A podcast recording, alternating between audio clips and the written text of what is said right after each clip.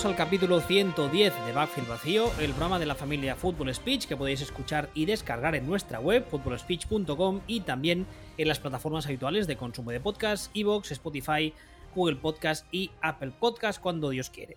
Junto a mí una semana más está el señor Ball. Buenas tardes. Muy buenas tardes. Ya sabéis que estamos uh, ambos en Twitter, arroba Ball, arroba wbistuer.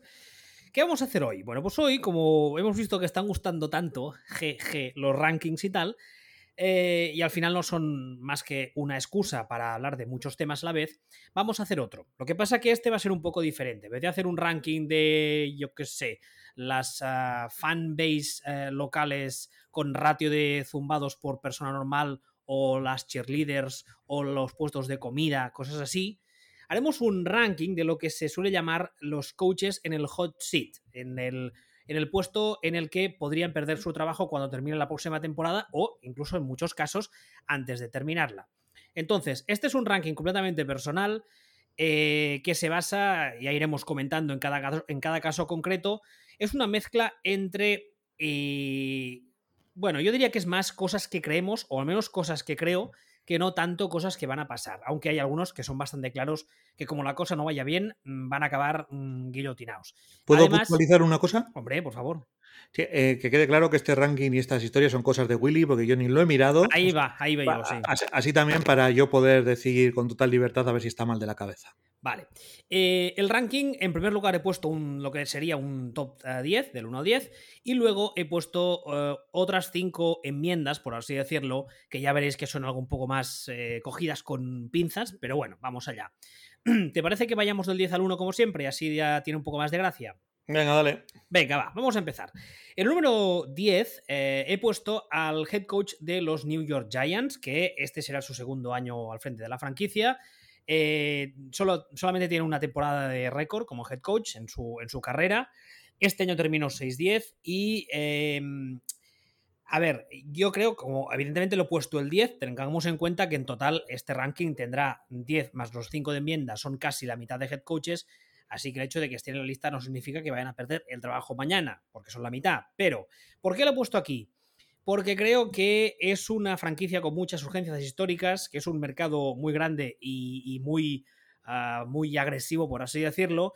Y si a final de temporada la familia Mara se vuelve un poco loca y se lo cargan, me sorprendería, pero tampoco mucho. Además, está el tema de Daniel Jones, que yo creo que Joe Judge tiene un poco su futuro a medio largo plazo ligado a, a Daniel Jones y veremos si este año funciona. ¿Qué te parece esta posición, este nombre, este ranking? Cuéntame, Argoz. No sé, eh, me cuesta pensar que vaya a caer Joe Jazz después de solo dos años, cuando el año pasado en realidad lo ha hecho más tirando a bien que tirando a mal. Se tendría que hacer un 1.15, un 2.14 para caer. Vale, dicho eso, ¿tú mm, te parece una auténtica locura que esté en esta lista a nivel que si yo me diese por poner a Andy Reid, por ejemplo? locura absoluta de esas que. No, absoluta, absoluta, no. O sea, no hay ninguna ley de la física, ni, ni de, la, de toda la vida, ni, ni, de la cuántica que prohíba que se pueda despedir a Joe pero. Pero. Hombre, sería raro. Sería raro y la verdad es que tampoco creo que fuese muy merecido, incluso si llegásemos al extremo de lo que tú decías ahora, de hacer una temporada, esta segunda, completamente horrenda pero mmm, tengo la sensación con los Giants que hace unos años que están intentando vendernos una imagen como de seriedad que muchas veces me cuesta de creer que sea tal, sobre todo por el hecho de que haya un señor ahí de general manager que no entiendo cómo sigue siendo el general manager, pero bueno. Los Giants es algo, a mí desde fuera me parece extremadamente evidente que la seriedad de los Giants sale por la puerta el día que el abuelo sale por la puerta, hace ya unos años y se va cuando, para Jackson. Cuando dices abuelo te refieres a todo un conflicto, que todo el mundo lo entienda. Exactamente. Eh, los Giants eran una franquicia, estaba ahí Coglin cortando el bacalao, Coglin sale, y en el momento que Coglin sale, la franquicia pasa a ser un puteche. Y, y, bueno, es simplificar, pero a mí me parece razonablemente evidente. Eh, de acuerdo que correlación no implica causalidad, pero me apesta, me apesta a eso, que, a que eh, la persona seria que estaba allí era Coglin. Desaparece Coglin, puteche. Yo insisto, un escenario que también contemplo, que creo que podría pasar, que es bastante factible, es el hecho de que aunque la temporada que vendrá vaya mal, los, los Giants decidan mantener a Joe Judge, a Joe Judge y se carguen de una vez por todas a Dave Gettleman. Que irían tarde, pero bueno, y en esta vida ya sabes que más vale tarde que nunca, ¿no? Eso lo veo también como un escenario bastante plausible. Sí, pero es complicado, la verdad. La verdad no sé realmente.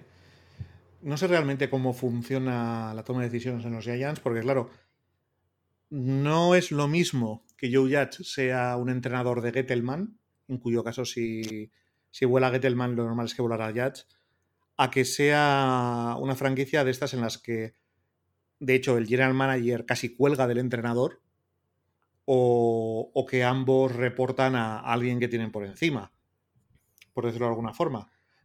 pensemos, por ejemplo, en los Niners. En Niners yo no tengo del todo claro que el entrenador eh, esté por debajo del general manager. De hecho, más bien de sensación... Que es al revés. Que es al revés o que como mucho, mucho, mucho está al mismo nivel. Ya de, Patriots ya ni hablamos, ¿no? Entonces, eh, yo no tengo... Yo no sé cómo funciona Giants, aunque en Giants sí que tengo la sensación de que el creador de este equipo, el que corta el bacalao, es Gettelman. ¿no? Lo siento, gente de los Giants, pero yo sensación que tengo. nuestro sentido pésame, pero... Sí, sí. al final eh, hay que tener en cuenta que eh, a la, para para puntuar la, ineptitud de un manager, nosotros lo puntuamos en Gettelmanes. Exactamente, ah, sí. Tenemos escala, de Gettelman, de hecho. Sí, tenemos, tenemos unas figuritas que son así como aquellos gallifantes que había de. Joder. Gallifantes. Toma referente viejuno, nen. Sí, había una que son así como con pinta gallifantes que nosotros pues las vamos mandando por correo certificado a los general managers que nos parecen buenos, pero buenos de verdad. Yo este verano le he mandado siete a, a Gatekans, a, Green Bay.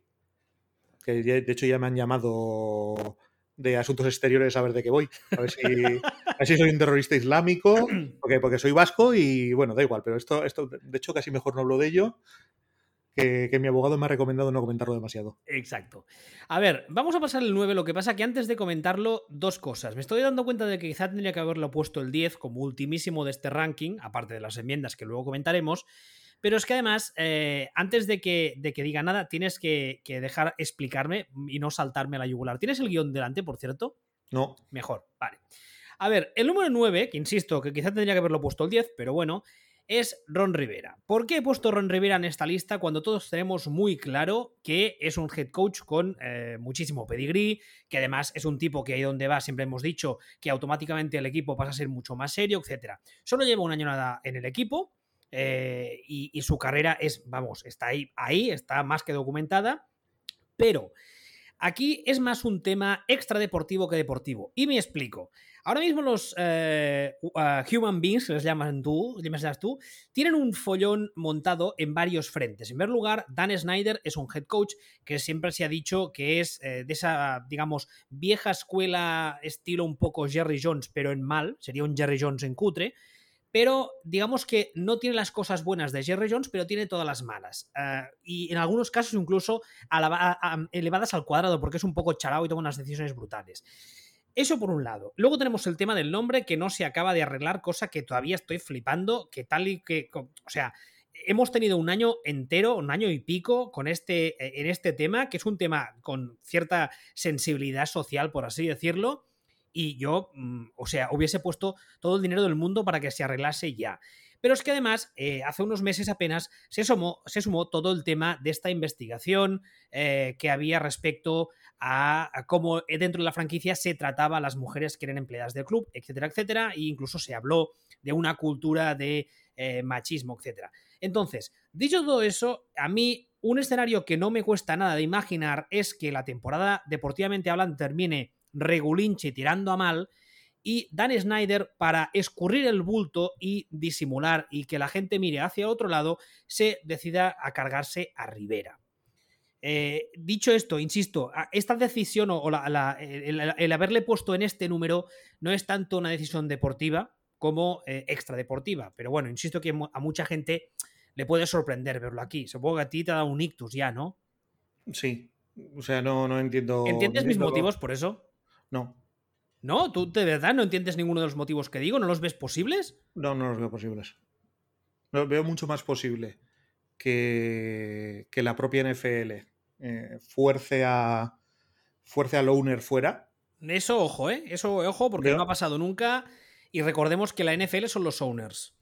Veo mucho más posible que la NFL fuerce al owner fuera hasta cierto punto y que, que entre un owner nuevo que entre con su propio equipo.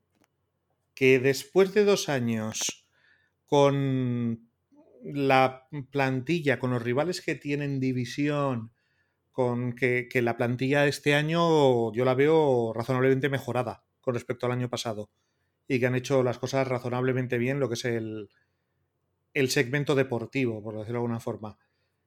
Para que en el segundo año tú prescindas de Ron Rivera con una campaña que yo estoy seguro que no va a ser horrible, sino que en el peor de los casos sería mediocre, mm, yo no lo veo. O sea, yo, no, no, no, no, lo veo. Yo no veo a Snyder diciendo, pues ahora voy a echar a Ron Rivera para que hablen de otra cosa. O sea, ese, ese tipo de cosas, ese tipo de maldad, ese tipo de genialidad, yo se lo veo a, a, a Díaz Ayuso diciendo, ahora voy a, ahora voy a enchufar a Tony Cantó para que no hablen de las que lío yo y solo hablen de Tony Cantó. Pero a Snyder no le veo con esa lucidez. Mm, Vale, una metáfora un tanto rara, pero vale. No, no, Eh, de rara, de rara nada. A ver si tú te crees que han puesto ya a Tony Cantó por su por su vamos dominio del, del castellano. Es que, no, es que acabo de, de asociar en mi mente a Díaz Ayuso con Dan Snyder y la neurona me ha patinado un poco, pero vale. No, ahí está más buena. Vale, eh, vamos a dejarlo. A ver, el número 8 de este ranking es, o al menos yo he puesto a John Gruden, y también aquí me explico. Eh, evidentemente tiene un contrato faraónico, del cual ha cumplido, si no recuerdo mal, cuatro años, le quedan todavía seis. Eh, es un contrato que está garantizado al 100%, es un contrato por 10 años de 100 millones de dólares, 10 años por, por cada año, por cada temporada, y que además, insisto, es íntegro, se lo va a cobrar aunque le despidan mañana. Pero eh, a mí aquí es otro owner que tampoco me, me- da mucha confianza. Le veo tampoco, o sea, le veo también un poco capaz de que se le crucen los cables con, una, con cierta facilidad.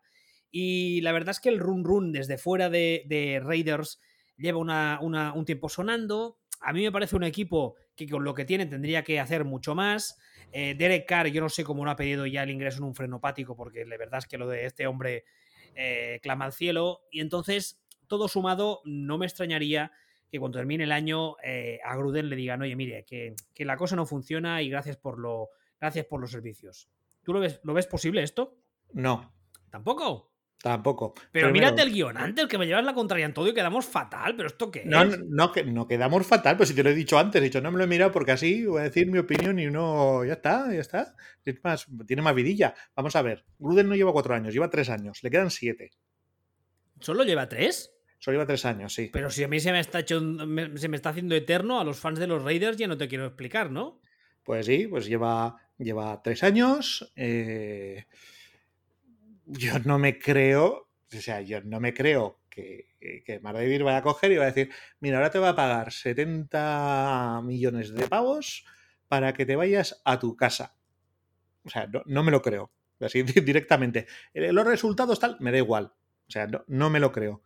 Me costaría creérmelo de, de algún owner que le saliera el dinero por las orejas absolutamente a un nivel, hola, soy Jeff Bezos y he comprado un equipo. Me costaría creérmelo. ¿Dices Lex Luthor? Mm, es que pensábamos que era Lex Luthor, pero después de que mandara al espacio una nave con forma de pene, yo creo que hemos errado. Que, que es el que doctor maligno. es el doctor maligno. Es que este es, es muy evidente. Muy evidente. Pero bueno, volviendo, volviendo a lo que nos. a lo que nos ocupa, ahora estoy solo pensando en el chiste de. Mira, parece un gran po. John, ¿qué es eso? Pero bueno. eh, yo no me creo que vaya a decir, toma, 70 pa-". Y tampoco me creo que Gruden vaya a decir, oh, no te preocupes. eh, te rebajo la indemnización del contrato, me pagas, en lugar de, en lugar de pagarme 70, págame solo 20. Y todos están amigos. Ah, no, no, eso, eso no. Entonces ya está. O sea, todo lo demás, hasta que no pasen otros 3-4 añitos, que ya Davis pueda decir, mira, ya me duele un poco menos. Este está ahí per secula seculorum. ¿A quién se le ocurre darle un contrato de 10 años y 100 millones a este pavo? Al mismo que se, ocurre, que se le ocurre tener ese corte de pelo. O tenerle una rumba en medio del desierto. ¿Una rumba? Sí, ¿no has visto el estadio de los Raiders? No, estaba, estaba ocupado mirando la, la impresora que, que, ha construido el Madrid. Entonces pues no... es, es, como una rumba, es una de esas aspiradores gigantes. Sí, lo conozco, lo conozco. Muy, bonito, con es muchas curioso, luces. Sí, pero no sé qué decirte, ¿eh? porque está en los Raiders. Si fuera una aspiradora. No sé, no sé. Ellos, ellos sabrán. Yo pensaba que aspiraría más. No lo pillo. Da igual, era, era, un intento de chiste que me salió de puta pena. Bueno, eh, no, haciendo comparaciones con Star Wars, me recuerda un poco a Rick Moranis en Spaceballs. ¿Eso quién? El estadio de los Raiders vendría a ser a la estrella de la muerte lo que es Rick Moranis en Spaceballs a Darth Vader. Vale, eso tampoco lo termino de pillar. da igual, vamos a dejarlo. El número 7 en este ranking que no le gusta nada de Sean Ball que he hecho yo es uh, Pete Carroll. Pete Carroll ahora mismo en los Seahawks tiene un récord de 122-71-1. El récord a lo largo de su carrera no es mucho mejor, porque recordemos que antes de la etapa en Seahawks tuvo un par de etapas cortas y desastrosas en los Jets y en los Patriots. Y es muy curioso porque mmm, tiene una, yo creo que desde fuera tiene una percepción de head coach ganador y los récords evidentemente son buenos, pero eh, siempre me da, desde hace dos o tres años, me da la sensación de que es un head coach que se ha quedado como anticuado. Y especialmente en la, parcela ofensiva, el año pasado vimos cuando empezó la temporada con ese fenómeno de esa especie de campaña del, del uh, uh, Cook, de dejarle más libertad a Russell Wilson y tal, la cosa empezó a funcionar y de repente fue un poco como, no, no, no, no, esto es muy moderno y vamos a volver a lo de antaño y la cosa se, se acabó de joder. Entonces, no sé si es una percepción mía esta de que está como, como anticuado o también, también te pasa a ti.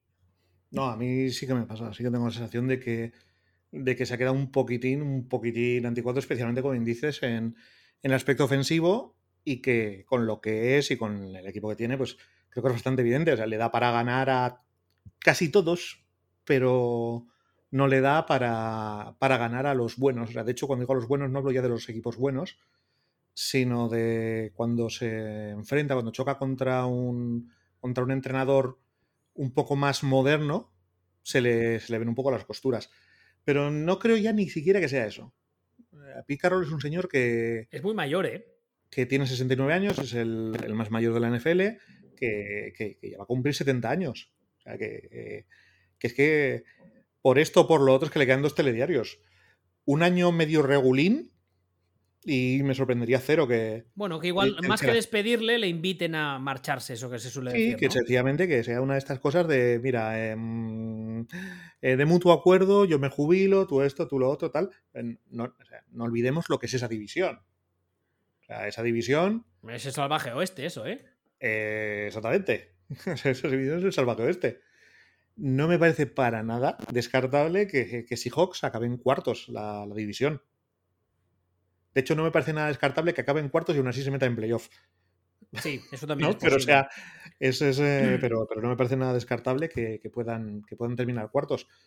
Y que sencillamente se agote y aparte que llegue Russell Wilson y, y sin llegar a decir, oye, mira que lo echéis, pues diga, oye, mm, a lo mejor con un head coach mm, con una mentalidad más ofensiva nos iría mejor de estas cosas de mía, yo no lo digo, pero sí lo digo, pero...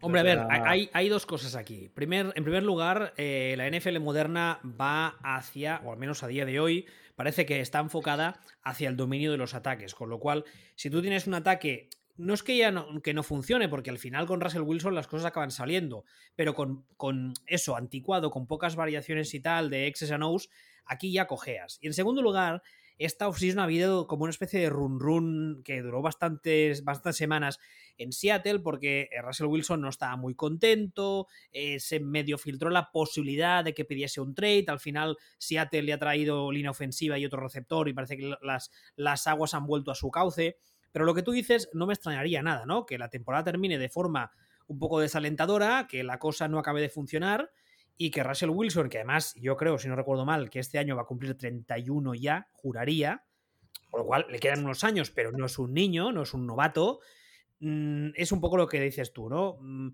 digamos que insinúe en plan, bueno, quizá podríamos eh, un cambio de fin de ciclo, esas cosas, y la franquicia le acabe, le acabe escuchando. Podría ser. Por eso también lo he puesto un poco, un poco arriba en el ranking, porque la posibilidad esa de que tras un mal año de, mutuo acuerdo decidan terminar la etapa Pete Carroll en Seattle, no me extrañaría nada. Un, dos cosas. Una, eh, Russell Wilson cumple 33. Este 33 ya. 33 ya. El, nuestro pequeño Carton Banks ya, ya es mayor. y Pete Carroll, pues esto, es que no creo que sea necesario ni siquiera hacer una mala temporada.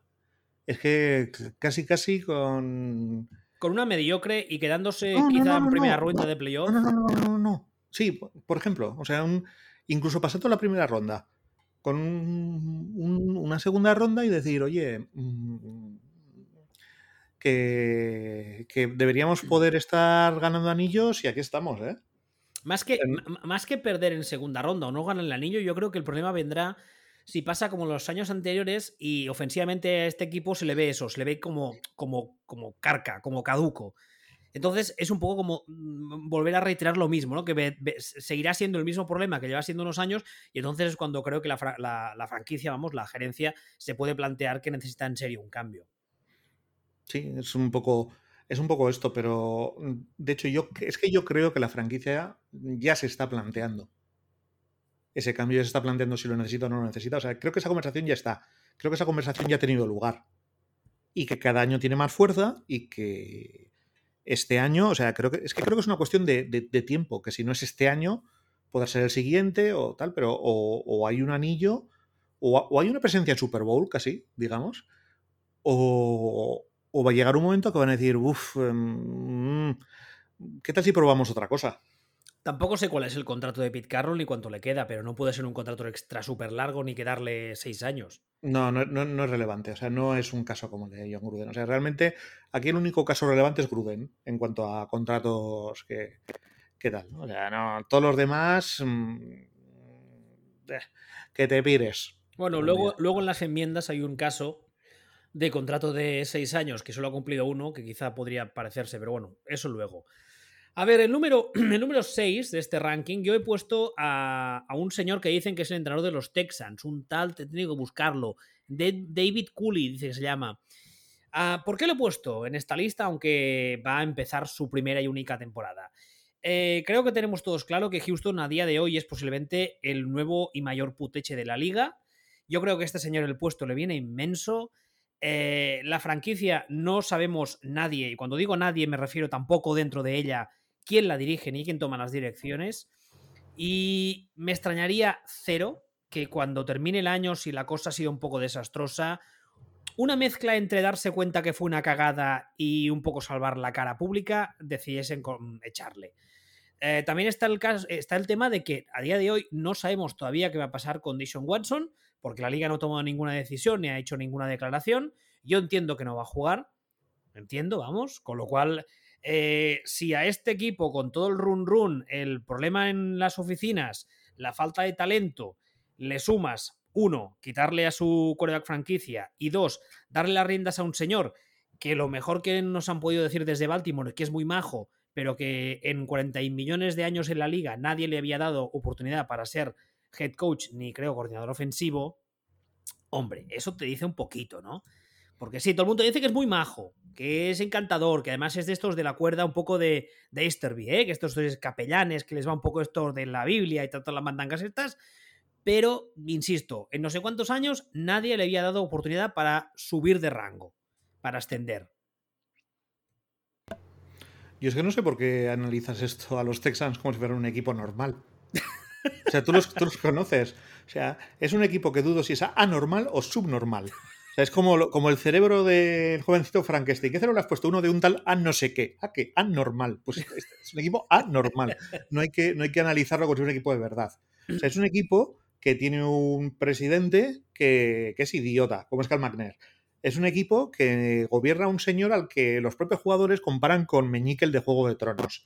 Es lengua de serpiente, es, eh, que es una escoria capillita. Y es un, es un equipo que, en el que no se sabe muy bien quién ha nombrado head coach, pero se supone que ha sido el lengua de serpiente, y que la única persona razonablemente serio, que podemos que pensar que es serio en toda la organización, es el general manager, que es Nick Caserio, que en realidad no sabemos muy bien qué pinta, pero estamos bastante seguros De que de, nada. que no, de que no manda una mierda en comparación con lo que manda lengua de serpiente. Entonces, claro, dices, ¿puede caer? Claro que puede caer, pero es que no- ya no es ni siquiera relevante que el tío sea inepto. Es que no, es, que no, es relevante. Puede caer o, puede no caer porque es el porque es el head coach de lengua de serpiente y le aguantan. Aunque haga 0.16 haciendo el ridículo. Y más con la plantilla que va a tener. O sea, es que perfectamente puede hacer eso, ese 0.16 y decir, joder, es que, pero es que la pantalla es muy chunga, hay que darle otra oportunidad. O, per- o perfectamente puede llegar el año que viene, llegar Nick Caserio y decir, este tío es un inútil, me da igual que haya ganado seis partidos, hay que, eh, me lo cargo. O sea, es que es, que es un es, es un puteche tal, o sea, redefine el concepto. Estamos hablando de otra cosa. No, no, a ver, nosotros somos top también en esto. O sea, top de puteche, hemos redefinido el concepto. No, por eso, pero que, no es, que ya no es ser top, es, es precisamente eso, es redefinir el concepto. Nosotros aquí hemos llamado puteche a los, a los Steelers. ¿Tratamos mal de la cabeza? No, no, estos juegan en otra liga, ¿eh? Esto- exactamente. O sea, esto, es- esto, es- esto es. Esto es. Vamos a ver. Estamos hablando de una franquicia que cuando hubo las acusaciones de, de violación a Deshaun Watson, sonó, se dijo bastante que todo eso era una, era una estrategia desde dentro de la franquicia para bajar el valor de Son Watson y se tuviera que, y se tuviera que quedar en la franquicia jugando y no pudiera irse traspasado a otro sitio. Y además es que cuando sonó Y era eso. creíble. Exacto, todos dijimos, no, no, no puede ser, pero no puede ser, ¿verdad? Claro, por- quiero decir, es una franquicia en la que esto era creíble. O sea, en esta franquicia pasan cosas que los ves en, en un capítulo del coche fantástico de los 80 y dices, eso no hay Dios que se lo crea. O sea, esto es, eh, se nota, esto es, es, vamos, eh, cientificción. Pues esto, esto, es- esto, claro, es, es ¿cómo lo analizamos? ¿Puede, puede caer? Pues, sí, claro, y, y de hecho sí, es, es que lo lógico es que, que cayera, es que lo lógico es que no estuviera ahí. Bueno, No sé, es- eso para empezar. No es muy normal que esté este señor aquí porque es que no. Es- o sea, este equipo ahora mismo, sin entrar en la gerencia, que es, es para, para darle de comer aparte. Pero si tuviese una gerencia mediamente. Tú imagínate que no estuviese Meñique, que estuviese solo Nick Caserío y fuese un general manager normal con, con- con poder de decisión y tal. No- Esta no- franquicia. ¿No qué? No, te iba a decir, a ver, si no estuviera, si no estuviera Meñique y estuviera solo Nick Caserío, la pregunta que habría que hacerse es ¿quién contrató a David Cooley? Si lo trajo Nick Caserío, David Cooley no cae este año. No, no. Si, pero, si lo trajo pero- Meñique, cae fijo. A, a eso me refiero. O sea, si tú esta franquicia no fuese lo que es sin, sin Asterby de promedio, eh, es una franquicia que es ideal para el perfil de entrenador que hemos dicho siempre que tiene Ron Rivera. Para un sargento. Para un sargento que ponga ¿O orden. no? Yo qué sé, pero es que, el, es, que el, es que el dueño es imbécil también. Bueno, el dueño es imbécil y es que para más Henry no es ni el dueño. Porque técnicamente la dueña es la madre. Sí, bueno, el, el CEO. Sí, o sea, él, no es ni el dueño. Es que es brutal. Lo de esta franquicia de verdad que da para, da para, para serie de estas de. de- Bueno, sí, o sea, es que na- nada, nada es comprensible en esta franquicia. O sea, incluso no es comprensible que Nick Caserio les dijera que sí. O sea, nada es comprensible. Sí, eso tampoco lo acabé de entender. Entonces, como nada es comprensible, no, esto es que merece. Te iba a decir, merece una. Merece un, un programa aparte. No merece un programa aparte, merece una serie de ocho capítulos de, en HBO, un documental. O sea, si han, han hecho un documental de 27 capítulos sobre que Sergio Ramos, te pueden hacer uno, o sea, te pueden hacer siete temporadas de los Texans. Un, un Hard Knocks dedicado solamente a Houston. No, no, que, que, que Hard Knocks. O sea, un Chernobyl. O sea, un- algo ya, además algo que de esto que te gana Emmys y te gana Emmys, te gana Grammys, te gana, te gana todo lo que haya que ganarte. A ver, el número 5 de esta lista, yo este no sé si te va a gustar o no, porque sé que eres muy defensor eh, de este head coach, pero lo he puesto aquí porque, bueno, no sé, yo he puesto aquí a Big Fangio, actualmente eh, será su eh, tercer año, eh, tercer año, ¿no? Tercer año. tercer año. eh, no había sido head coach hasta la fecha, tiene un balance de 12-20. La verdad es que el equipo es verdad, funciona relativamente bien. En defensa eh, no hay ninguna queja. Pero tengo la sensación de que si el ataque no acaba de funcionar por fin, aunque no sea culpa suya, como es el head coach y a nivel deportivo es el que está arriba del todo, va puede ser que se lo carguen en plan eh, cabeza de turco. Eso no me extrañaría que pasase. De todos modos, insisto, eh, el resto de cosas que no son el ataque funcionan. Y el problema del ataque ha sido draftear a quarterbacks inútiles por parte de un señor que hasta hace dos días era el general manager, que en teoría era una posición que conoce porque es la suya, es la que jugaba él. ¿Tú lo ves, lo ves, eh, eh, lo ves, no sé cómo decirlo, que es improbable, o sea, ¿puedes descartar al 100% que cuando termine la temporada se carguen a Big Fangio? No, no, no, aquí estamos ya en otro, en otro nivel. Estamos, aquí hemos entrado ya en el nivel de... Serían extremadamente imbéciles si prescindieran de Fangio. De este, si prescindieran de este, de este head coach. Pero un, inciso pequeño, un, inciso breve. Eh, el hecho de que, de que alguien sea imbécil por hacer o decir algo no significa que no vaya a hacerlo. Hacer, o no, no, por eso digo. Por eso digo este, este, es el nivel de serían extremadamente imbéciles si lo hicieran, pero no es del todo descartable que sean capaces de hacerlo. O sea, realmente mm, es, un run run que yo he leído bastante, aparte en Denver, que cada vez que lo oigo alucino porque digo, pero, pero a ver, que están jugando sin, están jugando sin quarterback. O sea, no, están jugando sin quarterback y estamos hablando de un equipo que, que es probablemente el equipo que más suena, por ejemplo, para, para Rogers. Estamos hablando de un equipo que con, que con Fangio, que tal y como está, le enchufas a Rogers y probablemente fuera el favorito número uno para, para el anillo. De hecho, Jake Plummer, que es ex quarterback de los, de los, Broncos, salió ayer, creo que fue a decirlo. Que si él fuera, tuviera poder, poder de decisión dentro de Denver, llamaría a Green Bay y les diría, ¿qué queréis? O sea, os regalamos lo que sea, el estadio, el, lo que sea, pedid lo que sea, porque, porque él decía que el equipo, o sea, le metes a Aaron Rodgers y este equipo es, contender el anillo sí o sí. Sí, sí, pero, pero así tal cual. O sea, este, eh, este equipo con esa defensa, lo bien entrenada que está esa defensa además, el, todo, el año pasado tuvieron todos los, todos los problemas del mundo. O sea, todos. Eh, tuvieron el momento cementerio indio. Eh, termina este año. Pongamos, juegan este año, terminan 6-10, jugando sin quarterback. Insisto mucho en esto. Y llegan y. Llegan y dicen, no, vamos a cargarnos a Big Fan. Yo digo, pues tú mismo. O sea, tú mismo. O sea, eso básicamente lo que sería sería hacerle un favor a alguien. Al que el año que viene contratar a Big Fan. Yo, sería una estupidez, pero sería una estupidez que, bueno, el güey el güey, bueno, es que el, güey en realidad ya no es el general manager. No, es, el general Patton. Entonces, bueno, que por cierto, lo que ha estado haciendo hasta ahora ha sido sólido. ¿Te refieres a este año? Sí, sí, sí. De momento no ha metido ninguna pata de estas que digas, pero que hace, sino que casi todo lo que ha hecho es sólido. Es verdad. Eh, a ver, eh, la contratación de Teddy Bridgewater al final no deja de ser un game manager que no te pierda partidos, que ya es mucho más de lo que hasta ahora han sido los quarterbacks de Denver los últimos años, con lo cual eso bien. Eh, las declaraciones que se van, entre comillas, guiño, guiño, filtrando, son las declaraciones normales de, uy, no sé, tienen que competir por el puesto, bla, bla, bla, pero todos entendemos que si no pasa nada raro, Bridgewater tendría que ser el titular. Y entonces eh, habrá que esperar a ver, porque si el playbook se adapta a Bridgewater es un playbook que no le pide grandes cosas y el resto de roster ofensivo aporta cada uno un poquito, yo creo que es un equipo que, puede ganar muchos partidos precisamente porque tendrá por fin un ataque que no los perderá. Ahí, hace dos años, cuando fichó, año y pico, vamos, cuando fichó a Fangio, Broncos, eh, comentamos que, que, Broncos era un equipo, o iba, o iba, a serlo, o cuando empezaba ya, en aquella época, utilizamos el término por culero.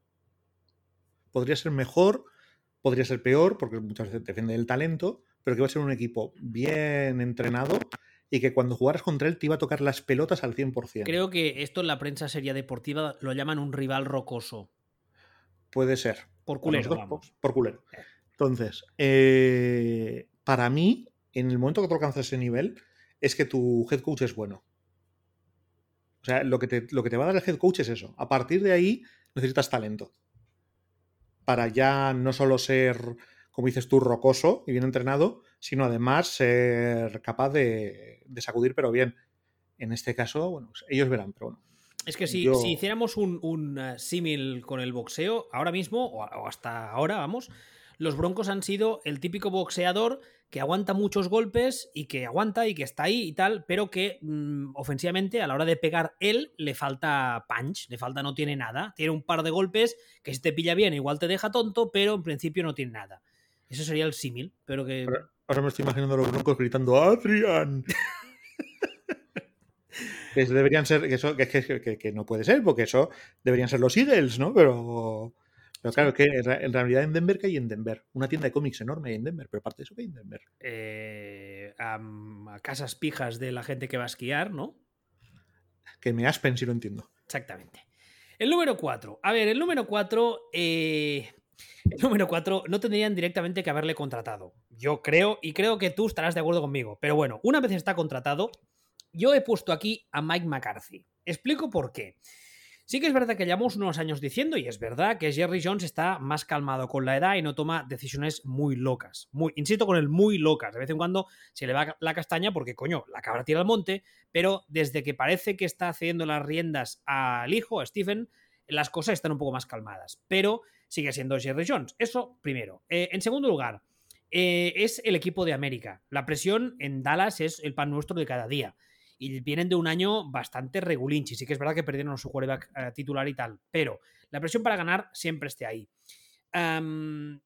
y la verdad es que yo creo que sí, cuando termina este año le dicen a McCarthy, oye, mira, McCarthy, bonito, no corras, excluido, se harían un favor a sí mismos. Hombre, es que, a ver, mm, esto, es un poco justo el, efecto inverso, la situación inversa a la de a la de Fangio, ¿no? Cuando hablamos de Fangio era, no deberían echarle, pero es que les veo capaces de, echarlo. En este caso es, deberían echarle, pero, les veo capaces de no hacerlo. Ya. E, eso también, eso también es posible. Lo que pasa es que yo realmente creo que si este año, con Dak jugando todo año, todo el año y tal, tienen otro año de estos de 6-10 y tal, y además es que el año pasado lo peor no fue tanto el nivel del equipo, porque al final Insisto, se te ha roto tu quarterback titular y mira, oye, pues pierdes partidos, podemos llegar a entenderlo. Pero lo peor del año pasado para estos Cowboys fue que el resto de división fue un chiste. Porque pues no funcionó prácticamente nada en ningún equipo y aún así fueron incapaces de ganar más partidos. Entonces, si este año que la división, el resto de división, los rivales estarán más o menos igual que el año pasado, más o menos, Washington puede ser que vaya un poco más, pero no mucho más. Si este equipo vuelve a hacer un 6-10, un 7-9, etcétera, yo puedo llegar a ver que, que, Jerry diga, oye, mira, McCarthy, vete para tu casa. Porque además no recordemos, o sea, no olvidemos que cuando estuvo ese año en el paro, nos vendió a todos la moto que había estado formándose en fútbol moderno y tal. Y el año pasado, hosti tú. Sí, fue el momento en el que en el que acuñé el apodo cariñoso para McCarthy de gordo cabrón. Exacto. ¿Cierto? Cuando, cuando dijo, he estado formándome en cosas modernas de fútbol y refinándome y tal este año, y dije yo, la madre que te parió, ¿no lo has hecho en los 10 años que te hemos estado pagando y lo haces ahora? ¿Mm? Gordo cabrón. Es que... Aparte es eso, es que insisto, el tipo nos vendió a todos que sí, sí, me monté en, mi, en el sótano de mi casa, me monté, vamos, como una oficina y invité a coaches, gente del college, gente joven. pero, tú lo has dicho, invitó coaches, es decir, sofases. Sofases para sentarse encima, comiendo unos panchitos, viendo, em, em, no sé, eh, como se llama en Estados Unidos, Masterchef. Masterchef. Sí, Masterchef, claro, porque tiene que aprender a ver qué es lo que quiere comer para decirle luego a alguno de los criados que le limpian el culo por las noches, oye, Bautista, prepárame una de estas movidas que hacen en los vídeos de YouTube con oreos rebozados y fritos. Porque tiene pinta de comer oreos rebozados y fritos este hombre. Pero bueno, eh, volviendo a esto, que es que creo que se me nota un poco que bien, bien no me cae. Mm, algo se ha notado, sí. Poco, ¿eh? volviendo, volviendo un poco al tema de Cesto 6-10, vamos a ver a mí todo lo que, todo lo que sea ganar menos de nueve partidos es despido automático. Debería. Es que no veo, es que no veo cómo. O sea, no veo cómo no lo es. O sea, igual se ha dado un golpe Jerry Jones en la cabeza y se ha convertido en el anti-Jerry Jones, pero de entrada todo lo que sea ganar menos de nueve es despido. Ganar nueve probablemente es despido. Parece que lo tengan medicado, ¿eh? Coñas aparte a Jerry Jones, porque lleva muchos meses sin, sin soltar barbaridades ni meter la gamba y es como, jo, qué aburrido. A ver, pero es que no sé si somos tampoco conscientes que Jerry Jones tiene 78 años. ¿78 ya? Sí. O sea, es que, es que está callado, pues que igual, está muerto. Hombre, no, muerto no va a estar, si le vemos, está, sigue en activo el hombre. También veíamos a Felipe de Edimburgo durante 20 años en los que evidentemente estaba muerto. O sea, yo no sé si tú, yo no sé si tú has visto el capítulo de Buffy de los tíos con traje que no hablan y la gente va muda. Sí. Pues uno de ellos era Felipe de Edimburgo. Claramente. No, Jerry Jones sigue vivo y sigue, sigue, digamos, activo. Lo que pasa que, bueno, es eso. Primero que se ha calmado con la edad y luego que hace ya unas temporadas que se, digamos, entre comillas, se filtró que está, uh, no sé cómo decirlo, preparando al hijo o digamos que en el día a día le, haya, le ha pasado muchas, eh, muchas eh, responsabilidades al hijo, porque al fin y al cabo es quien va a heredar la franquicia y por lo que tú dices ahora, ¿no? Jerry Jones tiene 78 años, o sea, le, le, le, deseamos que iba unos cuantos años más y con de salud, pero, pero, pero es, es un señor mayor. Claro, es que por eso digo que igual, está, igual lo tienen disecado y nadie se ha dado cuenta de que está, de que está muerto ya. Es, claro, o sea, es que es, es que es evidente. Es que puede, puede, puede estar pasando y por eso no pensamos que es que Jerry Jones ha cambiado y ya no es Jerry Jones, igual era que corta el bacalao es el hijo y el hijo es aún más tonto. Mm, no descartemos eso. No, no, no descartemos eso, no descartemos eso. Después de haber hablado de los Texans, no se puede descartar el, el momento, ahora lo lleva el hijo y el hijo es aún más tonto, no es algo que no se puede estar descartando. Eh, en fin, a ver, el número 3. Yo aquí he puesto un head coach que eh, hay gente que no va a estar muy de acuerdo conmigo por no decir nada. Y los del equipo igual se van a cabrear. Y he puesto a Zach Taylor, el head coach de los Cincinnati Bengals. ¿Por qué lo he puesto aquí? Este va a ser su tercer año, lleva un balance de 6-25. Eh, debutaba como head coach cuando debutó uh, dos años atrás. Yo ya dije que a mí me parecía que no había hecho méritos para ser head coach, pero bueno. Y el año pasado sí que es verdad que Joe Barrow, que promete o prometía y promete mucho, se rompió nada más a empezar, con lo cual digamos que la temporada pasada tuvo un poco de excusa. Pero tengo la sensación de que este año que vendrá, eh, si Joe Barrow se mantiene sano, le han dado armas, le van a proteger mejor, dice la teoría, si el equipo no empieza a rendir, especialmente ofensivamente hablando, que es la parcela que en teoría es la área of expertise de Zach Taylor, eh, el equipo podría prescindir de él. No sé a ti qué te parece. A mí me parece que no está mal tirada. O sea, incluso prescindiendo del hecho de, lo bien o mal que haya trabajado. A ver, aquí estamos, no estamos hablando tanto de lo bien o mal que haya trabajado el individuo en cuestión, sino de cómo cuánto corre peligro su puesto de trabajo. ¿no?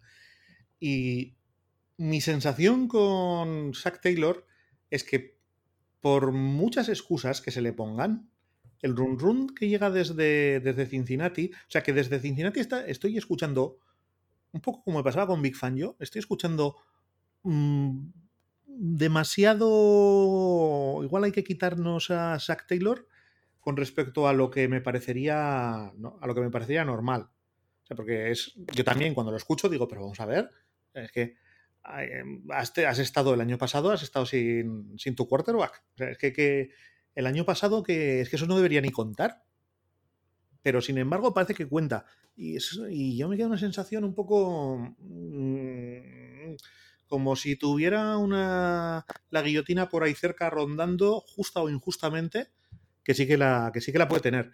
De todas formas, este hombre es que prescindiendo de esto, es que a mí me transmite unas sensaciones también no demasiado buenas. Y... Es como, es como, es como, como gris. Mira, hace, no, ya ni eso. Hace, hace cosa de un mes eh, hubo un, una conversación, entrevista, eh, podcast, no sé cómo llamarlo, en, entre Zack Taylor y Sean McVeigh.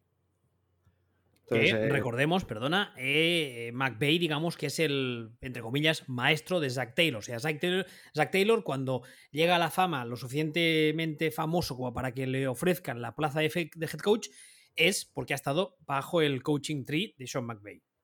Pues estaban, eh, pues comentaban mil anécdotas, mil de todo, hablaban, y mientras iban hablando, toda la sensación que me llegaba a mí, hablaban mucho por de, mm, de Matt LaFleur, por ejemplo. Porque estaban los tres juntos, y era un poco, Matt LaFleur no estaba en, el, en la conversación, pero eran todo anécdotas en las que estaban las tres, y, los tres. Y toda la sensación que transmitía era que Sean McVeigh era el jefe, eh, Matt LaFleur era extremadamente claramente el número 2 que estaba casi al nivel de, de Sean McVeigh. Era básicamente el único que le podía tocar los cojones a Sean McVeigh, con licencia para ello, y que Zack Taylor les llevaba los cafés.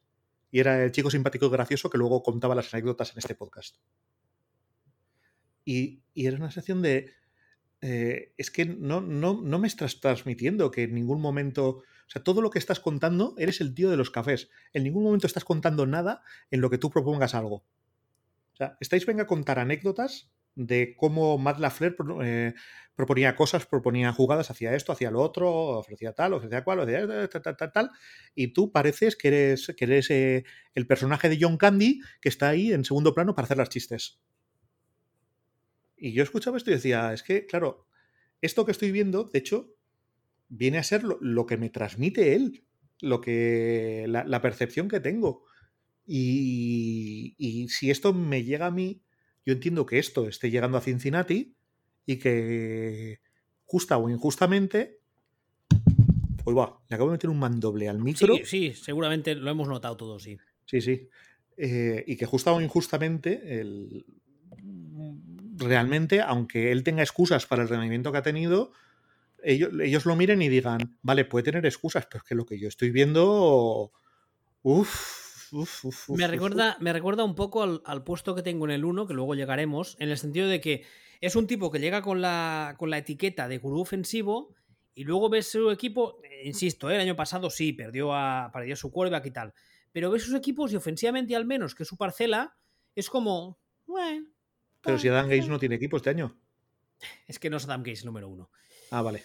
Pasamos al 2. Debería eh, ser el número uno aunque no tenga equipo, que conste. el número uno en plan honorífico, ¿no? Como los Oscars que dan a la carrera y tal. Sí, sí, completamente. El número 2. Y, el número 2 se tiene. el número 2 es eh, Cliff Kingsbury. ¿Por qué lo he puesto el número 2? A ver, eh, este es su tercer año también en, perdón, en, Arizona. Lleva un balance de 13-18 y yo tengo la sensación de que a nivel táctico y esquemático la NFL le viene un poco grande. Y además también tengo otra sensación, que igual son cosas mías, y es que si lo hubiéramos emparejado con un quarterback más, digamos, más eh, de esta hornada moderna, de este estirpe moderna que hay de quarterbacks que son grandes físicamente, pero atléticos y tal, quizá no estaríamos viendo lo que estamos viendo de los Cardinals. Tengo la sensación de que el haberle emparejado con el marciano Marvin le está haciendo más mal que bien. No sé a ti qué te parece. Yo no entiendo nada. No entiendo nada. Estoy de acuerdo. o sea, estoy de acuerdo en que esté en la lista, porque estoy oyendo y estoy leyendo mucho lo de es que este año. Tal, porque este año lo peta o no sé qué. yo no lo entiendo. No lo entiendo. O sea, este es un tío. Este es un tío que ha estado dos años, ha cogido un equipo abominable, abominable, y en su primer año ha hecho 5-10-1, con un equipo abominable. Y dije yo, en esa, en esa conferencia, en esa conferencia que son todos fucking miuras, va, las va a pasar putas porque el primer año ya ha ganado más de lo que debías. Es que ese año debería haber ganado dos partidos, ganó cinco. Va a sufrir. El año pasado, en su segundo fucking año, hace 8-8 con Kyler Murray. En el segundo año de Kyler Murray. Y hace 8 8. Y estamos discutiendo a este tío. Es que no entiendo por qué estamos discutiendo a este tío. No, no lo entiendo. O sea, es un tío que en su segundo, en su segundo año, o sea, los dos años ha ganado más de lo que debía. En su segundo año te hace un 8-8 en una división que si no es infernal, poco le falta. O sea, tiene que jugar contra los Rams de Son McVay, contra el probablemente mejor entrenador de la NFL que, o el segundo mejor, vamos a decir que Belichick juega en su liga, que, que lo tienen los Niners y contra los Seahawks te hace 8-8 en su segundo año, insisto, después de coger un equipo de mierda absoluto. ¿Y lo estamos discutiendo? O sea, yo mi única conclusión es que todo lo que me llega a mí de, de Phoenix sobre este tema es mierda y es, y es ruido. Porque es que no lo entiendo. No lo entiendo, no lo entiendo. No sé qué más tenía que haber hecho este tío. No lo entiendo. Sí, pero está sonando mucho. Y la verdad es que a mí no, no, me parece mal que esté sonando porque, insisto, ah, no sé, a mí es que no, no, me, no me acaba de transmitir las sensaciones que yo esperaba. Supongo que yo esperaba que viniese, como venía de, de, Texas Tech, que era un equipo que seguía bastante en college porque es un equipo muy de estos en plan moderno, muy, mucho pase y tal. Yo esperaba ver algo que me, que me hiciera trempar un poco en ese sentido. Y claro, a nivel NFL es mucho más complicado este año también falta ver qué pasará, porque tiene una defensa que en principio ha mejorado un poquito Y yo creo que, el, como tú decías ahora, el, Miura de esa defensa eh, eh, sigue siendo Chandler Jones, de Chandler Jones, pero le han traído a JJ Watt, que quieras que no, algo ayudará. Y no sé, mm, veremos si el marciano Marvin en su tercer año pega el petardazo y mejora. Pero, es que me da igual. No va a crecer. pero es que insisto, es que han, hecho 8-8 el año pasado. Y no ha sido un 8-8 injusto. es claro, eh, este año pongamos que hace 7-9. Dice, uh, hay que echarlo, perdido. No, a ver. Es que, es que lo que es anormal es que el año pasado te hiciera 8-8. Que el año pasado tenía que haber ganado 5 partidos. Y te gana 8. Y le estamos criticando. no, sé, yo ya no sé. O sea, hay, equipos que mantienen auténticos incompetentes. Hay equipos que, hacen el ridículo. Y llega este tío que es porque es guapo y le tenemos envidia. O sea, es que no. Uy, sí que es guapo, ¿eh? Y, viste hoy. Claro, y tiene una casa que parece el plato de una peli porno. Totalmente. O sea, es que no, no, yo no entiendo, no, te, te, lo juro, o sea, no lo entiendo. O sea, ¿cuál es el listón? ¿Cuál es el listón? O sea, si este tío coge un equipo eh, con el pick 1 del draft, un equipo horripilante. Primer año, gana cinco partidos con ese, con, ese equipo. Segundo año te gana ocho partidos. No, hay que echarle cuál es el listón. O sea, que tiene que haber ganado. Dos años después de tener el pick 1 del draft y de dar puta pena, tenía que haber puesto el, el equipo en 12 victorias. Porque entonces todos a la puta calle, hasta Belichick. No, yo, no, yo lo de este tío yo no lo entiendo insisto, me parece normal que esté en la lista, porque es que es verdad que está sonando, pero me parece demencial. Yo quiero pensar que es un tema de la, de, la prensa y que la gente de la franquicia no es tan absolutamente subnormal. Hombre, el general manager de los Cardinals, mm, en principio, es un general manager bastante decente, ¿no? Bastante con la cabeza, en principio, bastante bien amueblada. Por eso digo que no lo entiendo. Bueno, y el número uno de mi lista es, no es otro que eh, Matt Nagy de los Chicago Bears.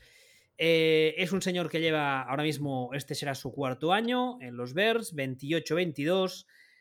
Ah, bueno, em, yo no, solo creo que, tiene que ser el primero en esta lista, sino que además no me extrañaría nada que no termine el año. Porque ya hemos dicho muchas veces anteriormente, tanto en los programas como en Twitter, que se están jugando el puesto tanto él como el general manager. Yo creo personalmente que harán lo que sea con tal de no perder el puesto. Eso incluye sentar a Andy Dalton la semana 3, aunque vayan vendiendo la moto de que, de que Justin Fields no saldrá hasta que no esté preparado, bla, bla, bla. De hecho, desde el training camp ya han empezado los OTAs y han empezado con la narrativa esa de uy, pues está mejor de lo que pensábamos, uy, pues lanza muy bonito, uy, pues qué, qué, qué, qué alto, qué fuerte, qué guapo es. Pero bueno, eh, no sé, a ti yo imagino que estaremos de acuerdo, ¿no? Al menos en el pick 1 de esta lista. No sé si. No sé si tanto, pero realmente el, tema con Managi es que sí está bajo sospecha. Está bajo sospecha. suenan, todas las quinielas, ¿eh? En todas. O sea, tuvo un primer año muy bueno y desde entonces pues, se ha convertido básicamente en Jeff Fisher. Y, si tú se supone que eres un gurú ofensivo, pero en realidad, según pasa el tiempo, va pareciendo que en realidad el gurú ofensivo era el otro tío que trabajaba contigo, mm, mal asunto. O sea, mal, mal asunto. Y no solo él, sino también el general manager. Al final, al final es casi un milagro que hayan sobrevivido a, a Trubisky. cuando tú te atas de esta forma a, a un, quarterback, te hipotecas de esta forma, cuando la pifias, lo normal es que caigas. Cuando es tan evidente que la has pifiado como se pifió con, con Trubisky. Entonces, en este caso, mm, ya la sensación de que, bueno, mm, como el tema no mejore mucho, ya de hecho incluso si cae, imagínate, cae el general manager, el nuevo traerá, traerá otra persona, no traerá un, no se quedará con Nagy, dentro de la propia hay Run Run. yo creo que tendrían que ganar la división para que no cayera. Sí, yo también lo creo. O sea, de hecho, de hecho yo te diría que la persona que más ha hecho por mantener en, su puesto a Nagy es, eh, es Gatekans, el, el, general manager de Packers. Pues es la persona que más ha hecho porque cualquier otro equipo gane esa división. Ahora eh, tengo cinco enmiendas, por así decirlo, cinco extras. Si te parece, empiezo por la que, mm, vamos, yo creo que es más que improbable, pero aún así le he puesto aquí porque ha dicho muchas veces que no me, no me lo creo a él y no me creo su proyecto. Pero insisto, veo harto improbable que después de un año se lo carguen. Es eh, Urban Meyer de Jacksonville, que insisto, una vez más, dudo que pase, pero yo qué sé tú. No va a caer, es tu, es tu rollo, no va a caer. No, no, no. es, imposible, es que aunque haga. Aunque, es que, de hecho, volvemos incluso a lo que estábamos hablando de, de Krusty Kingsbury. Eh, Urban Meyer va a hacer este año 2.27, mm, el año que viene va a hacer 4.78 y va a seguir sin estar cuestionado. Urbano Mayenko. Urbano Mayenko, hostia. Eh, no, ese, era un diano, lo sé, pero siempre. ya, ya, ya, pero me ha venido un, me un flash así. Sí, es que siempre que leo Urban Meyer me acuerdo de ese señor. Cosas mías, mira. Mira que, sé, mira que sé poco de fútbol, ¿eh? pero es las cosas. Fíjate, yo no, yo de él no. De su madre sí a veces, pero de él no.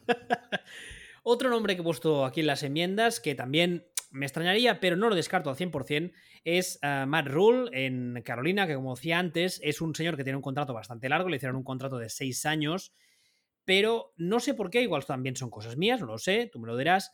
Tengo la sensación de que eh, se está comiendo su crédito, mm, vamos, de forma acelerada, no sé por qué, y aparte se ha, digamos, entre comillas, atado a Sam Darnold, porque ahora mismo posiblemente en la liga debe ser su único valedor, casi casi, y no sé, no sé si este año la cosa va mal, no sé qué, pueda pasar. ¿Tú crees que también son cosas mías?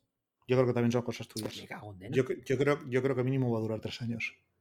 Bueno, pues nada. este y el siguiente. Sí, o sea, el año pasado, el año pasado ganó, ganó cinco partidos. Este año debería andar por ahí. O sea, es que tampoco tiene. Es que dices, es que contra. Es un poco también lo que decíamos. ¿Contra qué juegan los Panthers en su división? Ya, eso también es verdad. O sea, ese. bueno, eh, claro, por ejemplo, pero estamos hablando de. Es que Sam Darnold y tal. Tú supongo que recupera Sam Darnold. Le hacen, indefinido entonces a Rule. Directamente. No. También puede pasar. También puede pasar esto. Yo no tengo la sensación de que se esté comiendo su crédito. el año pasado, el año pasado los Panthers eran un equipo también para, para hacer un Gisbon, ¿sabes? Para hacer un 0-0-7. Y en lugar de eso, cinco partidos lo ganaron. Bien, y compitieron. De todos modos, también te, voy, también te voy a decir una cosa, ¿eh? ¿eh? como he dicho antes, esta lista en total con las enmiendas son 15 nombres. En la NFL hay 32 head coaches, con lo cual eh, no vamos a poner a estos más arriba porque sería quitar de los puestos de delante a los que realmente lo merecen. Así que mm, cuando haces un ranking llega un punto en el que hay que meter a gente que igual por eh, calidad, digamos, podría estar más arriba, pero no la puedes poner más arriba porque los que tiene por encima son mejores aún. ¿Me explico? Sí, sí, perfectamente. A ver, otro nombre que. Mira, este. Bueno, te digo primero uno que igual a ti no vas a estar de acuerdo. Eh, Brian Flores, de los Miami Dolphins. Yo me inclino a pensar que no. Porque además desde Miami parece que por fin están haciendo las cosas bien y tal. Pero no puedo descartarlo al 100%. A ver, yo lo he leído, o sea, no lo he leído tanto como sobre Kingsbury, pero he leído algún rumor y me he tirado, me he o sea, me he despollado. El, primer momento en el que yo también he leído varios y el primer, el primer día que lo lees dices, pero, pero, ¿qué, qué, se ha fumado este tío? ¿Qué, qué, qué dices, nen? Entonces, al día siguiente o al cabo de dos días, lees otro de otro tío y dices, coño, a ver si va a ir en serio. Tiene que ser humo, o sea, es que tiene que ser humo. yo tampoco lo acabo de entender, pero... No pueden ser tan gilipollas de penalidad. Es que es, un, es justo lo que estábamos comentando de Kingsbury. O sea, eh, incluso elevado a la, a la enésima potencia. Estamos hablando de un tío que ha estado dos años y los dos años ha ganado, no sé, cinco partidos más de los que tendría que haber ganado con ese, con ese roster.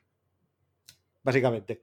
O sea, es un, es un tío que. O sea, vamos a, vamos a caer en, en penalizar a alguien por su propio éxito. Esto es muy de empresa privada, por cierto, ¿eh? Esto es súper mogollón de empresa privada, departamento de ventas. No, no, es esto de. Esto, o sea, yo esto lo, esto lo he vivido. Yo me he pegado de cabezazos con la pared. Esto de no, no, no, no. Es, es mejor, es mejor rendir menos porque el año que viene te van a pedir más, que darlo todo, porque si lo das todo, ya lo has dado todo. Entonces es mejor ir poco a poco. ¿Pero qué me estás contando? Comunista. ¿Qué me estás, ¿Qué me estás contando? Pues, eh, oiga, perdona, pues esto es un poco, o sea, llega, llega Antonio Flores, llega el primer año, se pone a ganar partidos, a entrenar, a que el equipo crezca de puta madre, muy por encima de donde tendría que estar. Bueno, el segundo año es imposible que mantenga esta. Llega el segundo año y de nuevo, pim, pam, muy por encima donde el equipo tiene que estar. Y te dicen, no, no, es que uh, lo peta o, o, a la mierda. Y dices tú, pero, pero tú que, tú que tú, tú que eres un follamodelos. O ¿qué, qué, tienes, qué, tienes, ¿qué tienes en la cabeza? ¿Qué, qué me estás contando? está, haciendo, está haciendo el tío una demostración de head coaching como hacía tiempo y, me empiezas a contar que uh, o lo peta este año o, bueno, deja las drogas. No, no, no solo eso, sino que además todo apunta, al menos hasta la fecha, todo parece indicar que podría ser el primer discípulo de Belichick que realmente es bueno. Sí. Podría ser el primer discípulo de Belichick que se parece a Belichick de verdad. Y, además eh, con, Por, dentro y no por fuera. Y con 30 años menos. Sí, pero quiero decir que, que es cierto que está haciendo cosas belichickianas, pero cosas que son belichickianas de verdad, no cosas que parecen belichiquianas cuando las miras, cuando te fijas solamente en la superficie, ¿no? Es un poco aquello que comentamos cuando hablábamos de las estadísticas avanzadas de Belichick, cómo, finge Belichick o cómo le gusta a Belichick fingir que es un primate, o sea, hacerse, hacerse el orangután prehistórico, pero luego qué casualidad y qué coincidencia que todas las decisiones que toma esa franquicia están fundamentadas en estadísticas avanzadas. Es una coincidencia de la hostia. ¿no? Pues, eh, pues este, lo que es el Belichick por dentro, Brian Flores parece que lo ha asumido mucho más que, mucho más que otro. O sea, yo pienso en Josh McDaniels y Josh McDaniels parece que ha entendido lo que es Belichick solo por fuera a veces, ¿no? Pues eh, llega Antonio Flores y Antonio Flores se pone a petarlo. Y lo discutimos y es que no entiendo nada. Te lo juro. Dos nombres más. Los dos son head coaches de primer año, lo que pasa que eh, son situaciones diferentes porque en un caso, en el primero que comentaremos ahora, eh, todo lo que tienen a su alrededor es un auténtico puteche, no te diré al nivel de los Texans, pero casi. Y en el segundo nombre, eh, el que parece un auténtico chiste es él. El primero de estos nombres es Nick Siriani, que de los Philadelphia Eagles, que va a debutar este año, nunca ha sido head coach. Yo creo que este puesto le viene inmenso, no tanto por él, que también, sino por el hecho de que va a unos Eagles, que ya sabemos todos la fama que tiene Filadelfia, ganada pulso además, que vienen de unos años súper convulsos y que además yo creo que son ahora mismo uno de los puteches de la liga, como decía. Entonces, que Nick Siriani tenga un año desastroso, mm, gane dos partidos, el equipo mm, no, de, no de pie con bola, no funcione nada y se decían cargárselo cuando termine el año, ¿tú lo ves como algo completamente imposible? Yo ya te digo que no. Completamente, completamente, completamente no. Pero casi, casi, casi, casi imposible. Tienes, tienes más esperanzas que yo, francamente. No, no, no creo que. O sea, tendría que ser una catástrofe. O sea, es que tendría que ser un 0-16 y además eh, con sensación de esto, porque es que, es que los Eagles es muy evidente que están tanqueando. Es, muy evidente que este año están tirándolo todo a la mierda y, volviendo al tablero de dibujo. Entonces, es incluso, incluso me parece que si hiciera un 0-16 dirían, muy bien, chaval, pick uno del draft. Tú sí que sabes lo que queríamos conseguir. De todos modos, a mí me parece que es un señor que, bueno, que le han ofrecido el puesto y ha dicho, hostia, qué suerte, pues sí, lo acepto, claro. Pero, ya, pero eso, es otra historia. Sí, sí, lo sé, lo sé, soy consciente. Son dos cosas diferentes y además, en este segundo caso, oye, no es culpa suya. O sea, si viene un tonto y te ofrece dinero, tú no vas a decirle que no. Sí, evidentemente, pero, pero a ver, tú planteate una cosa sobre. Planteate una cosa sobre los Eagles. ¿Quién es el quarterback del futuro de los Eagles? Jalen Hars. No, no. ¿Quién es el quarterback del futuro de los Eagles, de verdad? O sea, ¿quién es el quarterback que va a ser el, el, quarterback titular de los Eagles dentro de seis años? No lo saben ni ellos, ni yo, ni nadie. ¿Sabes quién va a ser? ¿Quién? El que van a seleccionar con su primer pick del, draft del, año, que viene. Así que realmente eh, hacer 0-17 les importa un pimiento, casi casi. Visto así, sí que es cierto. Otra, otra, otra cosa es que me digas que dentro de dos años cuando ya hayan mm, empezado el rebuilding, digan, oye, pues, ¿y si nos buscamos ahora un entrenador bueno? Sí, eso es otra historia. Pero ahora mismo, pues mira. O sea, que, que, este vendría a ser, ¿crees tú, un entrenador de, transición? Sí, depende de él. Yo es, que, yo es que dudo muchísimo que tenga capacidades para estar aquí. Igual me sorprende, ¿eh? Ya, depende de él, pero es que. Y volvemos otra vez a Kingsbury. sí, ahora coge. O sea, ahora estamos hablando de esto como podemos estar hablando de, de, de Cardinals hace tres años. Y tres años después están 8-8. Y dices, hay que echar al entrenador. Y dices, tú eres imbécil. Pues si esto es dentro de. Si dentro de tres años están 8-8, pues. ¿para qué? No, puedes echarle. Es, depende, depende. Así, así de claro, del depende. Y este, y este año es casi irrelevante. Importa más el año que viene y el siguiente. Y el último de este segundo grupo de enmiendas, como decía antes, es un señor que quizá el equipo no tanto, pero él da auténtica vergüencita ajena. Nosotros que Dan Campbell, el entrenador de los eh, Lions, que también debuta, no ha sido nunca... Eh, no, no debuta. ¿Por qué tengo aquí una, un uh, career record 5-7? ¿Ha sido head coach antes? No que yo sepa. No, ¿verdad? Pero. ¿Interino, quizá? Interino de los, de los Dolphins. De los Dolphins, de los Dolphins claro, vale. Bueno, en todos modos, eh, a nivel de head coach, digamos, normal, por así decirlo, no ha sido nunca. Ya hemos hablado también de él muchas veces en Twitter y en el programa estos meses. Eh, claro, el tema está en saber si es eh, un acto, si es un paripé, o realmente es tan primitivo. Ya lo veremos. Eso no podemos saberlo a priori. Yo tampoco, yo tampoco creo que vaya a caer este año. ¿No? O sea, no, los, estamos en las mismas con los Lions que lo otro que acabamos de, decir. Yo es que, mira, sí, pero este, este caso concreto yo veo más posible que no solo el equipo a nivel deportivo sea un puto desastre, sino que él encima mm, se pase la temporada soltando perlas en las ruedas de prensa como las que hemos visto estos meses. Pero no una cada X meses, sino tres cada semana. Y entonces cuando termine el año los Lions le digan, oye, mira, vamos a dejarlo. Difícil, dificilísimo. O sea, que los Lions al final que haga eso, estamos en las mismas. Eh, los Lions dirán, pues bueno, pues ha ganado un, partido. Bueno, pues, pues has ganado un partido, me parece muy bien. Sigue haciéndola normal. En dos años contrataremos un head coach de verdad este realmente, si es que no sabemos quién es, pero ¿tú te acuerdas cuando, cuando estuvo en... Eh, joder, lo diré. Cuando estuvo en, Miami en Dolphins sustituyendo a, Joe Philbin, eh, Philbin Champú, Philbin Mamá, ¿tú, ¿tú le recuerdas eh, chorradas de estas? Mm, es que no las recuerdo directamente. exactamente. Exactamente. Entonces, em, cuando este, este tipo de actitud es todo muy raro. Esto es muy, muy raro. A ver, la verdad es que parece, un, parece un, acto, digamos, traduciendo mal, eh, muy forzado. A mí me parece que es un idiota intentando fingir que es aún más idiota. Personalmente es la sensación que tengo.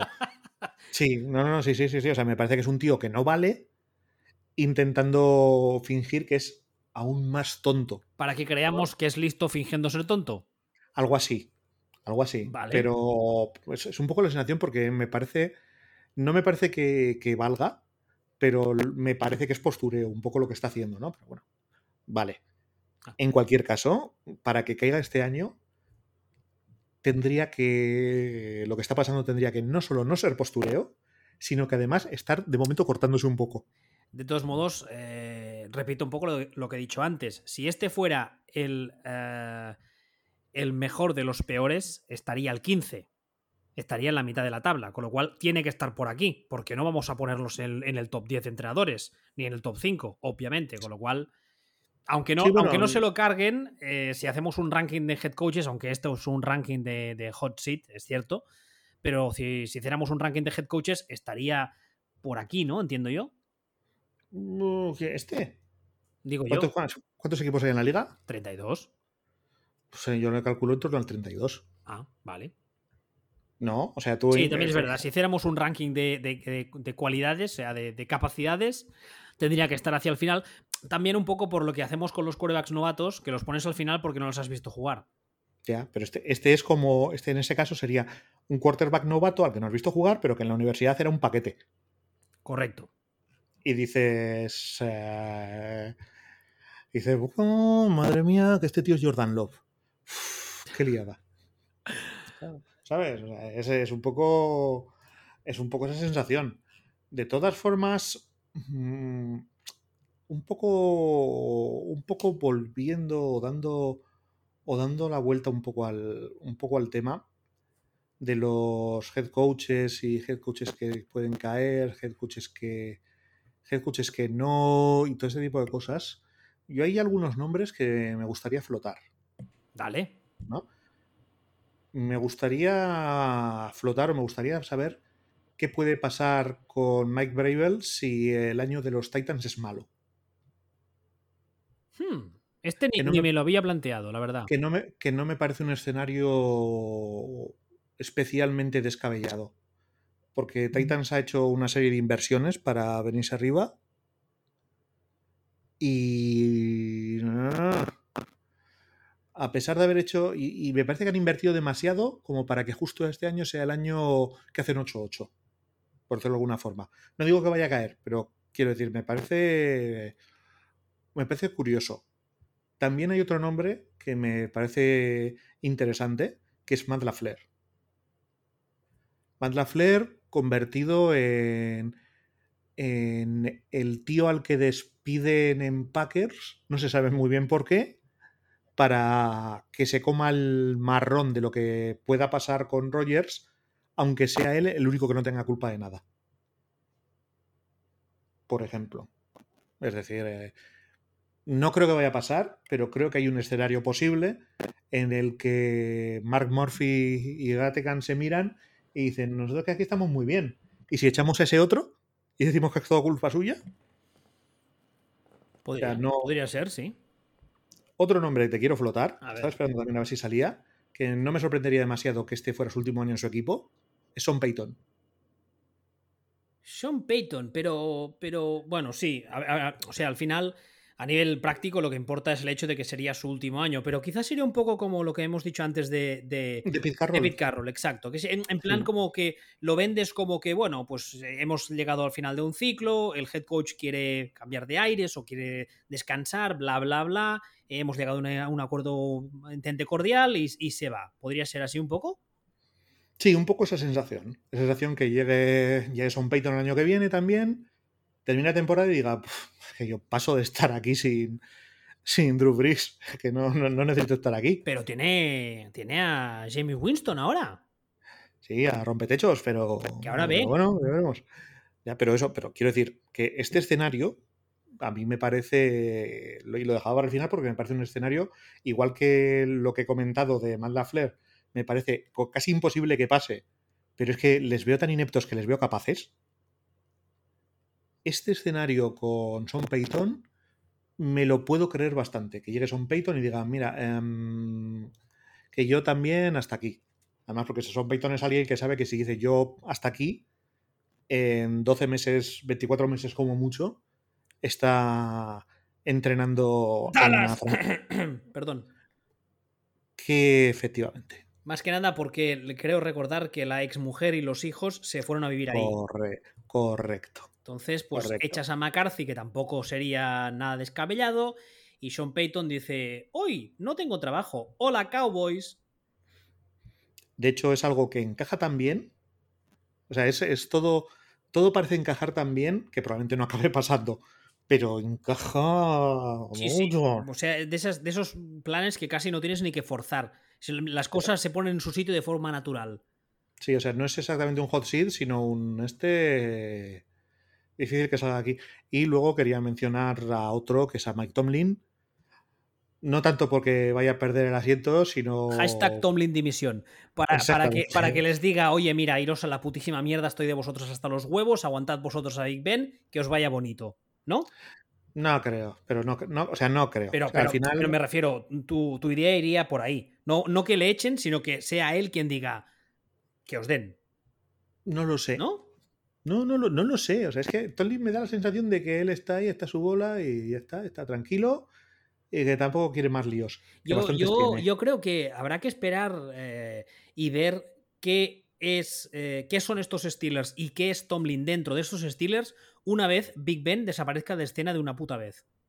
Sí, el problema es que Steelers llevan cinco años de retraso con eso. Bueno, ya, pero, ya, que te has comido el marrón y has aguantado a Big Ben demasiado, etcétera, yo creo que ahora echar a Tomlin sería una auténtica barbaridad, entre otras cosas, porque tú ya dijiste hace ya uno, dos, dos años o un poco más, lo de la coña esta del Nobel de Premio de la Premiada Nobel de la Paz, porque van saliendo cosas los años posteriores de gente que ha estado en Pittsburgh o que se ha ido de Pittsburgh y vemos... Es que yo lo decía de broma y ha sido verdad. Sí, sí, y, y vemos que, que, que, realmente los tíos eran auténticos cánceres dentro del vestuario y que por algún motivo, que entendemos que es que Tomlin les tenía controladitos, en Pittsburgh no la liaron más. Vale, ahora, aclaro una cosa. Lo de Tomlin lo he dicho de broma. el tema de Tomlin lo he dicho de broma para poder sacarlo de Tomlin dimisión. Y voy a dar ya el último nombre. A ver. Que no estaba en la lista, pero que. Redoble de tambores. Mike Zimmer. Hostia. Este sería un poco en, el, en, el, en, lo que has dicho antes de Kingsbury, de qué coño hacéis, o de, o de Big Fanjo, de qué coño hacéis, pero que lo ves posible. Mm, sí. Sí. Bueno, pues no, no me extrañaría, decir, ¿eh? Ahora que lo dices. Que este año, que hicieran un año de. De 7-9, o sea, que incluso más, que tuvieran una lesión del quarterback, hicieran 6-10 o 5-11 y dijeran, bueno, hay que, hay que darle una vuelta a la franquicia. Entonces yo cogería, saldría a celebrar, saldría a correr desnudo por aquí, por alrededor de mi casa. Está bien, vivo en una zona con poca gente, nadie tendría que arrancarse los ojos. Es normal. Y, y bien, pero quiero decir, creo que hay un escenario real posible, porque este año no ha sido un año bueno de, de Vikings. Y si el año que viene tampoco es un año bueno, y entendiendo un año bueno de Vikings, como ganar la división o ganar 10 partidos. 11-5, sí. 12-4, ganas división, etc. Incluso, sí, eh, ganar solo 8 partidos y que digan, pues igual hay que darle una vuelta a esto. Y que incluso el propio Zimmer diga, mira, me coméis la esta. Me coméis el, el cohete 10 veces. el, tema con, el tema con Zimmer, que es un poco lo que me pasa también con Big Fangio, es que la NFL lleva unos años eh, evolucionando en una dirección y creo que va a seguir así que es con una carga muy importante de la parcela ofensiva. Y son dos head coaches que en su parcela defensiva son muy buenos, pero que al otro lado del balón necesitan tener no solo un quarterback más o menos competente, sino también un staff que sea competente les pueda decir, oye, mira, ofensivamente yo me fío de vosotros, haced lo que os dé la gana, las riendas del equipo, pa'lante, yo me encargo de la defensa. Y eso es muy complicado de encontrar. Pero es que, es que, es que casi no te hace falta. Es que, es que Hombre. Es, sí. Mira, mira sí, Denver. Sí. Precisamente en Denver estamos viendo lo, lo, lo, que cuesta encontrar eso y el problema que tienes cuando no tienes eso. Que tienes un Ay, head coach. No, me, me, me, Error. El problema que estás viendo en Denver no es lo que pasa cuando tienes eso, es lo que, estás, lo que pasa cuando no tienes quarterback. Mm, quarterback. vale. Está, está, juga, está, jugando de quarterback. Eh, el quarterback suyo en teoría es Drulak. O era Drulak. Señor incógnito para los amigos. Sí, o sea, eh, no. O sea, no. Y Vikings, a mí Vikings aparte, o sea, sabemos lo que es. O sea, yo, creo que yo creo que perfectamente tú puedes incluso ganar el anillo con una defensa de este señor y el ataque que va a tener, que, que tiene o que, que planean. El, ¿Sabes quién es el coordinador ofensivo de, de Vikings? Mm, No, no, no, no sé, no sé quién es ese señor. Bueno, no sé de qué me bueno, hablas. Bueno, pues yo creo que perfectamente tú puede ser más difícil, puede ser tal, pero yo creo que perfectamente tú puedes eh, ganar muchísimos partidos, incluso ganar el anillo, jugando al estilo Kubiak con una defensa de la leche, como nos enseñaron precisamente los Broncos. Hace unos, hace unos años, que es un poco este estilo y esta escuela. No le veo mayor problema. A mí me parece un entrenador acojonante, que hace una de las cosas más difíciles que hay en la NFL, que es eh, mantener las defensas constantes siendo buenas. Las, las, defensas, como norma general, estadísticamente duran dos años. Este señor, pim pam, pim pam, pim pam, pim pam, la defensa. A diferencia de los Broncos, este sí tiene un quarterback, porque además tiene un quarterback que está infravaloradísimo. Sí, eso lo dice un Malkiger siempre, que la percepción pública de Cousins es completamente opuesta a la, a la, al rendimiento real que tiene. Sí, es, es curiosísimo. Y, pero bueno, el año pasado tuvo un año flojete para ser ellos, y este año, si hacen otro año de estos floquetes de pues de 8-8, digamos, pues que se lo puedan llegar a plantear, me cabe en mi cabeza, digamos. Es un escenario uh, al nivel un poco del de lo de Son Payton, un poco menos, pero, pero me lo puedo llegar a, a creer. Bueno, ¿no hay ningún otro nombre que quieras tirar al ruedo? Así de Gaisca Garitano, pero ese ya cayó. Me refería a head coaches NFL. No, no, pues yo pensaba que su equipo jugaba en NFL, porque yo les veía solamente pegar patas para adelante, empujar y saltar y hacer cosas a lo tonto. Sabes que no, no, me estoy enterando de nada de lo que estás diciendo, ¿no? Perfectamente, pero, pero creo que estás. Sí, porque iba a hacer un chiste sobre el Wimbledon de los 80, pero yo creo que. Claro. Yo creo que no lo ibas a pillar. Claro, claro. En fin, mm. pues nada, la próxima vez que nos aburramos, básicamente, o que alguien nos eh, rete a algo estúpido, haremos otro programa, supongo, ¿no? Sí, podemos hacerlo. Pues nada, recordaros como siempre que estamos futbolesfitch.com, las plataformas habituales de... Una, una, una, pregunta solo. Dígame. ¿Tú sabes quién es Vinny Jones? Sí, claro.